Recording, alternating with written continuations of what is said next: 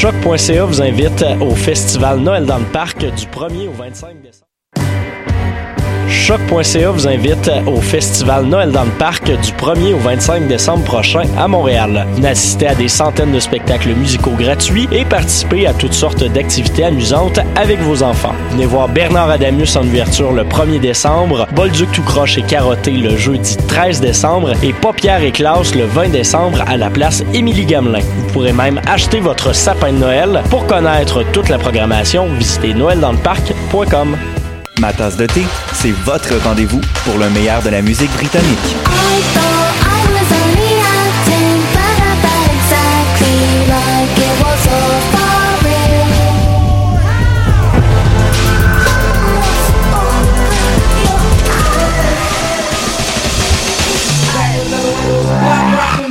En direct tous les jeudis dès 20h ou en tout temps en podcast sur le choc.ca et sur Spotify. Dans un monde où la société pestacle n'a jamais été aussi abrutissante, où le binge-watching fait office de passe-temps, où les zombies n'ont même pas la décence de se nourrir de cerveau, une équipe d'historiennes et d'historiens a le courage de lever le nez de leurs archives pour vous divertir sérieusement. Histoire de passer le temps, vendredi 16h sur choc.ca.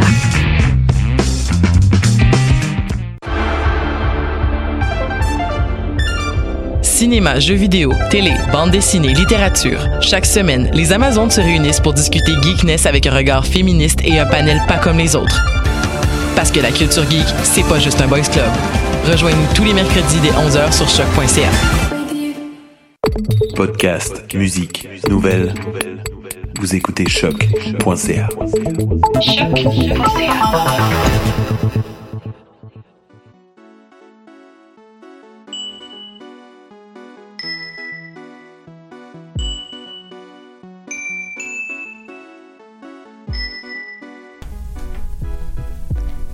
Sans dentelle, émission du 6 décembre 2018.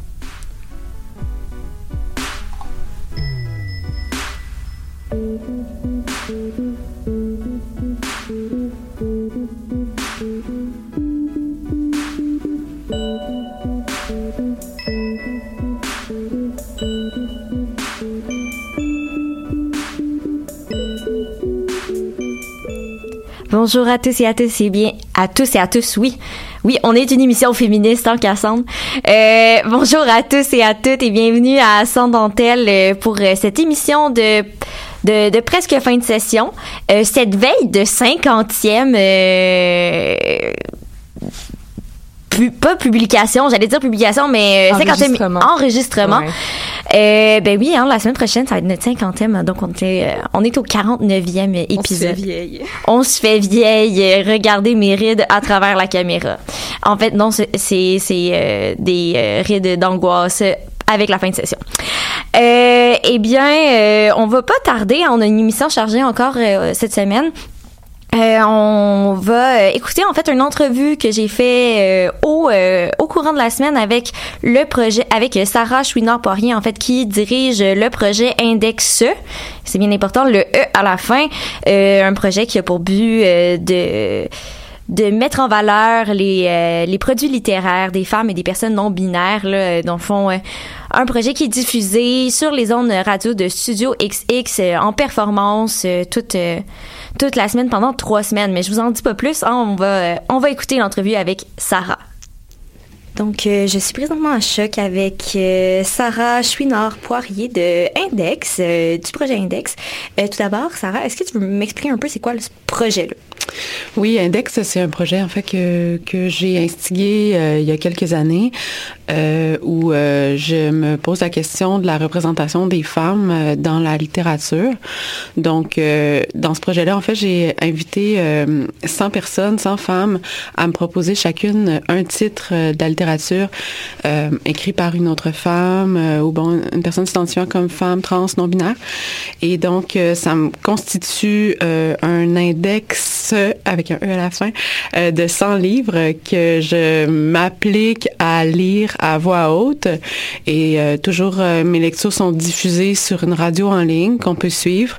Et puis, ça prend différentes formes dans les différentes itérations que je fais du projet. j'ai déjà pris, en fait, j'ai déjà fait une exposition avec ces 100 livres-là. maintenant, en ce moment, au Studio XX, je fais une exposition invisible. Donc, il y a une, dimension d'exposition, mais qui est pas accessible au public. Puis, qui donc, j'essaie vraiment de tabler sur le médium radio cette fois-ci, puis sur, sur l'audio. Puis, en fait, j'essaie de voir comment comment on peut euh, maintenant s'abstraire de l'image dans le médium radio. C'est de plus en plus difficile, en fait, je réalise, parce que la radio est de plus en plus médiatisée, puis euh, on fait des vidéos, on fait des photos de, ce qui se passe à la radio, mais j'essaie vraiment de revenir à cette dimension-là où on est capable de seulement euh, capitaliser sur, sur les idées, sur la pensée, puis sur les lectures. Puis, euh, si je me trompe pas, c'est la deuxième année de ce projet-là. Euh, oui, en fait, j'ai commencé le projet en 2016. Euh, c'est en 2016, en fait, que j'ai que l'idée a germé, puis que j'ai j'ai tissé cette cette toile de, de 100 femmes pour pour mener à bien ce projet-là. Puis en 2017, en janvier, euh, ouais, à l'hiver, en fait, 2017, j'ai fait une première exposition à Topo, qui est un centre d'artistes en art numérique. Euh, puis on, a, on faisait, en fait, euh, c'est ça, une exposition en vitrine, hein, une petite vitrine sur un corridor dans le pôle de Gaspé. Puis euh, je faisais euh, cinq heures de performance de lecture par jour pendant deux semaines. Puis donc cette fois, j'ai essayé de, de, diminuer un peu le nombre d'heures de lecture. Donc je fais deux heures par jour. Ça me permet un peu de d'envisager euh, ce processus-là comme une pratique, comme quelque chose de quotidien, plus que comme un défi, puis comme une performance d'endurance. Puis ça permet aussi aux idées de mieux rentrer, là, puis de mieux circuler, parce que c'est ça, c'est c'est un projet euh, qui est un projet de transmission. Donc euh, je, je lis à voix haute, puis le but c'est qu'il y a des gens qui puissent l'écouter, puis puis entendre ces œuvres-là. Mais c'est aussi un projet où, où, où je m'éduque personnellement, où je lis sans pour la plupart de nouveaux livres. Puis euh, donc, c'est ça, il y a ces deux dimensions-là euh, qui sont liées dans le projet. Puis euh, je pense que les, les, deux heures de radio par jour, ça m'aide à, à, à, à, plus comprendre la matière là, que je suis en train d'aborder. Donc, c'est un type de radio qui est un peu inhabituel où c'est pas propre, là, c'est pas slick. On entend, on m'entend boire de l'eau, on m'entend marcher dans la pièce, le plancher de bois craque, tu sais. Puis des fois, bon, moi, je lis les livres pour la première fois, là, fait que c'est une lecture à une lecture euh, à première vue. Fait que bon, je trébuche, je comprends pas ce que je lis, puis donc je me reprends, euh, je pense à voix haute.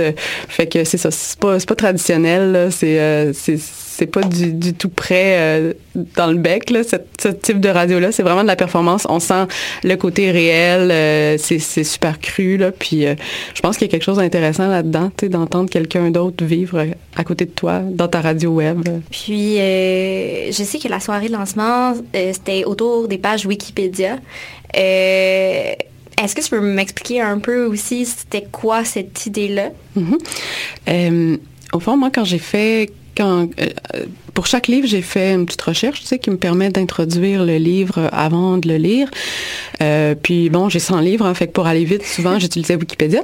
Puis je réalisais à quel point euh, les informations qui circulaient sur Wikipédia souvent étaient un peu galvaudées, puis euh, euh contenaient comme plusieurs formulations sexistes, euh, où par exemple, on parle beaucoup d'une femme à travers son cercle de connaissances, à travers avec qui elle sortait, qui elle fréquentait, par exemple. Puis sinon aussi, il y avait beaucoup d'auteurs qui, d'autrices qui n'avaient pas de page.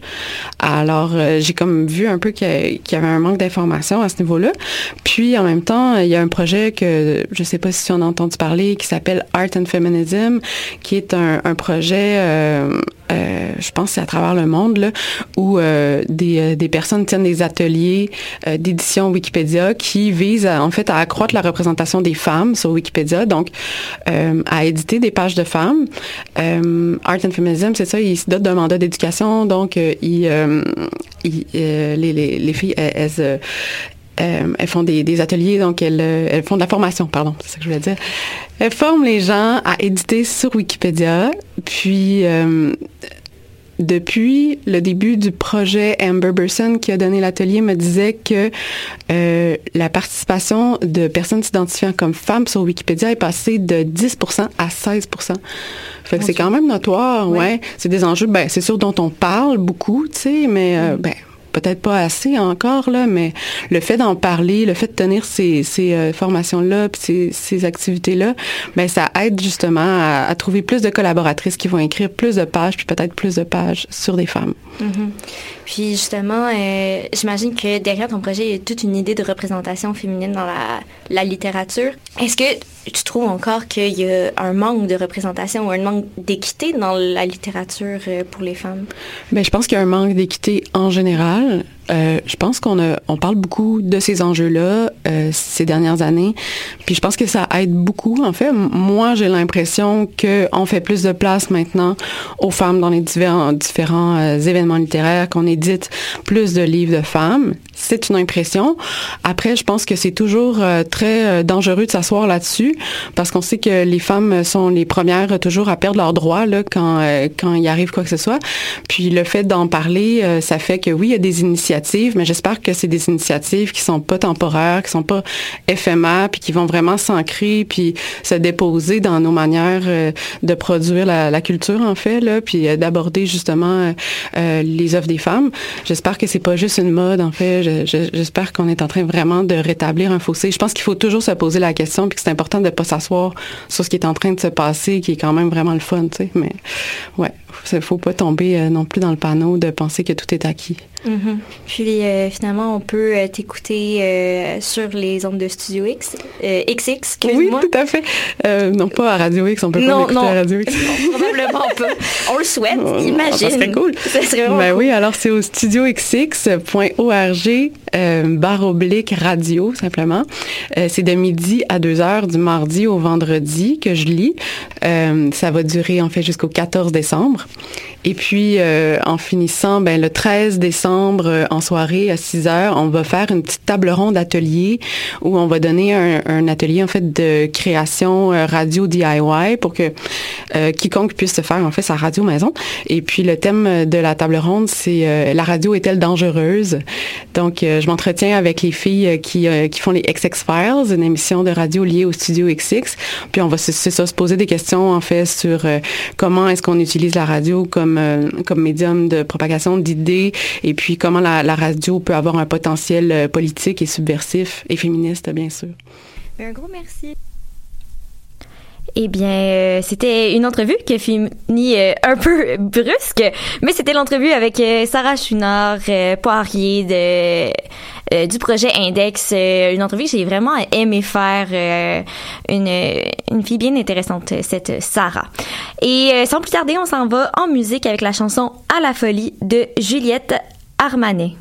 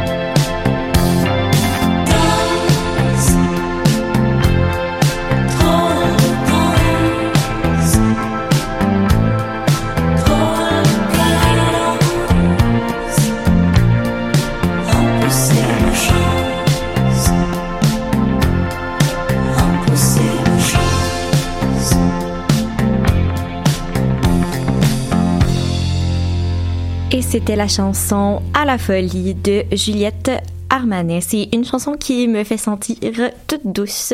J'aime, douce. j'aime vraiment cette chanson-là. Euh, donc euh, maintenant, euh, parlons de, du théâtre Jean Duceppe et de la pièce qu'ils vont présenter bientôt, Consentement, qui a été écrite par l'auteur britannique Nina Raine. Euh, le titre nous donne quand même un petit hint sur le sujet de la pièce. Cassandre, est-ce que tu peux nous en dire un peu plus? Oui, ben premièrement, c'est une tragique-comédie qui, est- qui a été originellement présentée à Londres. Donc, ça a été créé au printemps euh, 2017 au euh, National Theatre of London. Euh, ça a été traduit par Fanny Britt ici au Québec, puis ça a été mis en scène par Frédéric Blanchette. Euh, évidemment, comme vous l'aurez sûrement deviné, ça parle de consentement sexuel. Euh, ça parle aussi euh, de comment les victimes font face à la justice dans ce, ce genre de cas-là, donc leur processus face à la justice. Euh, Ça met, en, ben, ça, ça met en scène, entre autres, Anne-Élisabeth Bossé et Patrice Robitaille, mais il y a, a d'autres acteurs aussi. Euh, C'est euh, c'est deux couples, euh, principalement d'avocats, qui parlent de la notion de consentement, de leur vision sur la chose. Puis on voit aussi l'évolution de leur vision après certains moments marquants de leur, euh, de leur relation. Donc, ils vivent de l'adultère, des trahisons, puis tout. Puis comment leur vision sur le consentement évolue aussi là-dedans. Fait qu'on parle vraiment aussi de la différence entre loi et justice dans le cas d'agression sexuelle. Mhm. Je trouve ça quand même intéressant que cette pièce-là soit présentée au DUCEP. Moi aussi, ça m'a vraiment surprise, mais de, de, de, de façon... euh, j'ai été agréablement surprise. Mhm. C'est pas un théâtre où j'aime beaucoup aller, Mhm. on va se le dire. Je suis pas souvent interpellée par leur programmation, mais euh, cette année, pour vrai, ils ont de la- une bonne programmation. Je suis vraiment, euh, je suis vraiment surprise. Euh, good job à, à la personne qui s'occupe de la Je programmation. c'est qui mais good job. Et puis, tu parlais que c'est une pièce traduite ou un manifeste. Je suis pas sûre de saisir. Est-ce que qu'est-ce qui fait que c'est c'est une pièce en fait et non un manifeste? Ouais, euh, la question était peut-être pas claire, là, comment je l'ai formulée tantôt, mais euh, c'est pas. euh, ça n'a pas été construit comme étant un manifeste sur euh, sans oui c'est non, le consentement c'est important, tu sais. Mhm. Je vais vous le répéter nombreuses fois sans oui c'est non, mais dans le sens que la pièce, elle n'a pas été écrite dans l'optique de comme je prends position, je prends parole, c'est un manifeste. Euh, tu sais, c'est pas. Ça n'a pas été construit de cette façon-là, ça a été fait. Euh, avec plus d'ambiguïté, il y a des ondes grises, Mhm. euh, puis ça sort toutes sortes de réflexions, et ça lance plein de pistes, mais ça nous dit pas quoi penser ou ça nous dit pas ça c'est bien, ça c'est mal. Puis justement, en entrevue, euh, Nina Rennes, l'auteur disait que elle avait peur de de pas avoir l'air solidaire justement après le mouvement parce qu'elle elle a sorti cette pièce-là en 2017 mais au printemps. On, se rappelle que MeToo c'est automne 2017. Là. Mhm. Puis elle se disait, j'avais, elle avait, qu'elle avait peur de pas avoir l'air solidaire parce que son point de vue dans sa pièce est trouble. Le point de vue que, la pièce dépeint est trouble, pas nécessairement le sien. Je vais pas parler pour elle. C'est vraiment au spectateur de se faire une idée sur le sujet par la suite. Mais en même temps, moi, je trouve que, en tout cas, en tant que spectatrice, je trouve ça le fun, plus le fun d'avoir à me questionner après la pièce qu'avoir, qu'à me sentir comme si on m'avait martelé une certaine idée, ah, tu dois penser de telle façon, puis c'est comme ça que, que ça doit être. Là, tu sais, ça amène une discussion plus que euh, sans oui, c'est non, le consentement. Non, non, non. Puis c'est souvent ça aussi qu'on aime. En tout cas, personnellement, moi, j'aime mieux euh, que quelqu'un vienne me voir en disant Hey, j'ai des questions, est-ce qu'on peut discuter? Ouais. que quelqu'un qui me dit J'ai entendu ça, puis je suis fâchée. tu sais, je pense que ça l'ouvre. Avoir des, c'est ouais. ça, ouvrir à des discussions par euh, le questionnement, c'est toujours mieux euh, pour être une porte vers le changement, de ça, mon point de vue. C'est une ouverture, dans le fond. parce que ça, nous ça permet une ouverture assez aux gens qui sont euh, plus sceptiques ou qui sont plus conservateurs. Je, je vais m'exprimer comme ça. Puis sans porter de jugement, tu sais, je veux dire, le, le- le public du, du CEP est souvent un public euh, Plus âgés. plus âgé. euh, puis je veux dire, euh, c'est souvent aussi ces personnes-là qui vont avoir des problèmes avec la, la question du consentement ou de comprendre cette idée-là qui est un peu nouvelle aussi, puis que tout le monde s'adapte. Ouais, qui est plus notre génération à nous. Là. Exact. Euh, puis la pièce a été jouée pour la première fois au printemps 2017, euh, comme tu as dit, mais c'est ça, c'est juste avant le hashtag MeToo. Penses-tu que si euh, la pièce avait été produite post-MeToo, ça aurait été écrit différemment? Ben oui, sûrement, parce que là, dans cette pièce-là, il y a personne qui prend parti. Comme je disais, là, c'est trouble. Puis il y a pas, y a pas cette dans cette pièce-là, il y a pas la délicatesse qui teinte toutes, toutes les interactions là qu'on a par rapport aux agressions sexuelles puis tout. C'est là on en parle. Oui, on en parle, ce qui est parfait, puis genre super, on en parle, mais c'est très délicat comme sujet. Puis c'est super, c'est super touché, c'est, c'est sensible et tout. Puis j'ai l'impression que ça atteint beaucoup les interactions qu'on a par rapport à, à ce sujet-là, tandis que la pièce, elle fait fi de ça et comme elle a pas justement ces, pincettes-là, tu sais. C'est sûr que ça va être reçu aussi différemment qu'au printemps 2017, là. On a une vision vraiment plus critique de la chose, on s'est fait une opinion, on a eu accès à une, à une panoplie de témoignages sur la question, fait que c'est sûr que on s'est déjà fait une idée sur le sujet parce qu'on on est affecté par ça d'une façon ou d'une autre, tu sais. Puis pour celles et ceux aussi qui ont, qui ont vécu des agressions sexuelles, depuis ce temps-là, je pense que pour une majorité, mais en tout cas, je vais pour moi, on a réalisé qu'on n'était pas tout seul là-dedans, tu sais, ou toute seule. Puis cette remise en question-là qu'on qu'on a laissé passer par le passé, comme ah c'était correct là, euh, euh, c'était pas si grave que ça. Tu sais, j'ai l'impression que là on revisite ces moments-là, puis on fait comme là, ok, non, c'était valide que je me sente comme ça, puis je pense que ça va faire qu'on regarde la pièce d'un autre œil aussi que si ça avait été euh, avant le MeToo. Mm-hmm. Puis euh, avant le avant l'émission, tu me parlais qu'il y avait comme beaucoup d'implications euh, ailleurs que juste la représentation de la pièce. Comment comment ils sont plus engagés ce show-là? Mais pour vrai, comme on disait cette année, le props du CEP, parce que je sais pas qui a pris en charge, mais comme c'est vraiment le fun. Euh, l'équipe du DUCEP sort des podcasts thématiques à cette pièce-là. C'est vraiment cool. C'est vraiment cool. Allez sur la page du DUCEP, puis euh, en ce moment, à date, je pense qu'ils ont sorti cinq épisodes. Je suis pas sûre qu'ils vont en sortir d'autres. C'est tout disponible en ligne. Euh, c'est tout à thème aussi. Mettons, le troisième épisode, le thème, c'est l'art et la représentation de la violence sexuelle. Ce que je trouve full pertinent parce que c'est une pièce qui parle d'agression sexuelle. En tout cas, c'est thématique. Puis, je veux dire, excuse-moi de te couper, mais tu sais, on dirait qu'avant le hashtag MeToo, la représentation du viol sur scène était j'ai l'impression que je voyais plus souvent des viols sur scène que, que maintenant. Tu sais, j'ai pas fait de recherche, mais puis on dirait que j'étais comme ah, tu sais, c'est intéressant. Puis on dirait que maintenant j'ai une vision complètement différente. Fait que je suis vraiment intéressée d'aller écouter ce qu'ils ont, ce qu'ils en disent pour voir, tu sais, justement des trucs comme ça, ou de violence conjugale, par exemple, ou de violence faite aux femmes. Mm-hmm. Mais c'est ça, c'est super pertinent parce qu'il engage les spectateurs autrement que par je m'assois dans la salle pendant euh, une heure et demie, deux heures, genre ça, c'est fini, tu sais. Là, il t'implique sur un long processus si tu as envie de le faire. Justement, comme ce soir, à 5 heures, il organise une conférence gratuite euh, dans l'espace culturel Georges-Émile Lapalme. Je sais pas c'est où, mais c'est au cœur euh, de la place des arts. Puis euh, ils vont ils vont poser des questions euh, de base là, comme par exemple qu'est-ce que le consentement? C'est des trucs euh, ben en fait moi que je trouve basique, mais peut-être que pour d'autres c'est pas si basique que ça. Il va y avoir des invités comme Christine Groux qui est présidente de l'ordre des psychologues du Québec, Simon Roy qui est professeur de droit pénal de la faculté de droit de l'université de Sherbrooke, puis aussi Anne-Elisabeth Bossé qui est comédienne dans la pièce. Fait que si vous voulez y aller, ben c'est dans pas si longtemps, à 5 heures ce soir, mais c'est gratuit, fait que tout le monde est invité c'est ça, c'est le fun, parce qu'ils ont vraiment le désir d'ouvrir une discussion, d'aller au-delà de la simple représentation. Ils, ils encouragent un public, je pense, plus averti, un public plus engagé. Je trouve ça vraiment cool de leur part.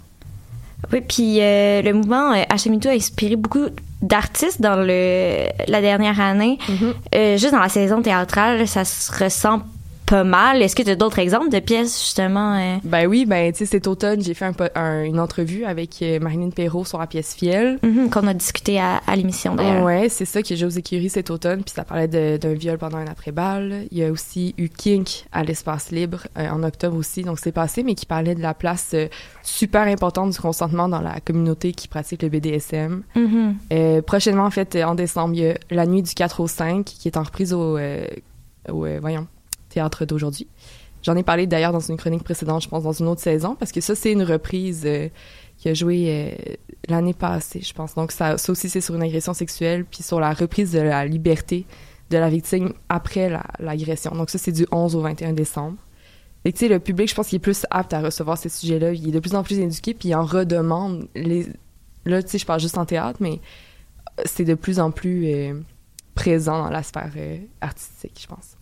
Ben, un gros merci, euh, Cassandre. Euh, on, invite tout le monde à aller voir euh, plus d'informations sur la page Facebook et sur le site du DUCEP pour si, c'est une pièce qui les intéresse et ils sont ouverts à la discussion. Ben oui, c'est du 12 décembre au 2, au 2 février au DUCEP. Puis en passant, aller voir le programme Profiter de ton âge, ton prix sur la page du CEP. Je vous en dis pas plus. Et euh, ben un, gros merci et on va se quitter euh, en musique. On vous dit déjà bye bye à la semaine prochaine pour notre 50e euh, épisode enregistrement. Donc on vous laisse sur la chanson de CD Old's My Heart de Ghost Like Kisses. do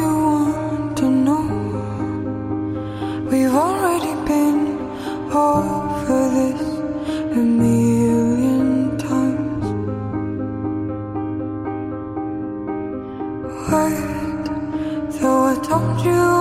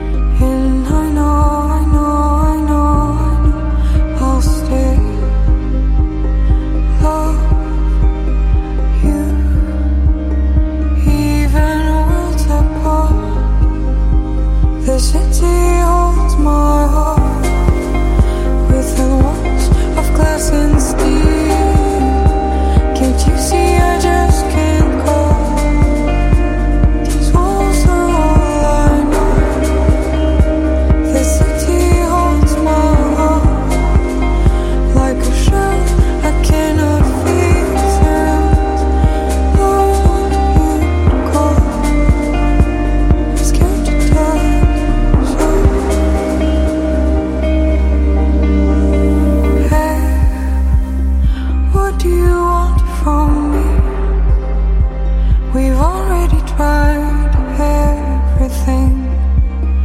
Hold me. Don't ask me why I still can't leave. This is where I feel at home. This is where